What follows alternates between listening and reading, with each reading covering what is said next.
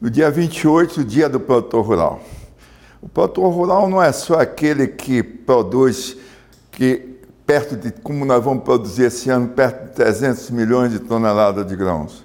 O produtor rural é todo aquele que produz a agropecuária brasileira. Nós produzimos mais de um bilhão de toneladas de outros produtos que não os 300 milhões de grãos. E essa maioria dessa produção é feita principalmente pelo pequeno produtor rural. Este é o grande motor da economia agrícola brasileira. É este que leva à mesa dos brasileiros, desde legumes, frutas, verduras, é, é, ovos, tudo que faz com que o brasileiro seja alimentado.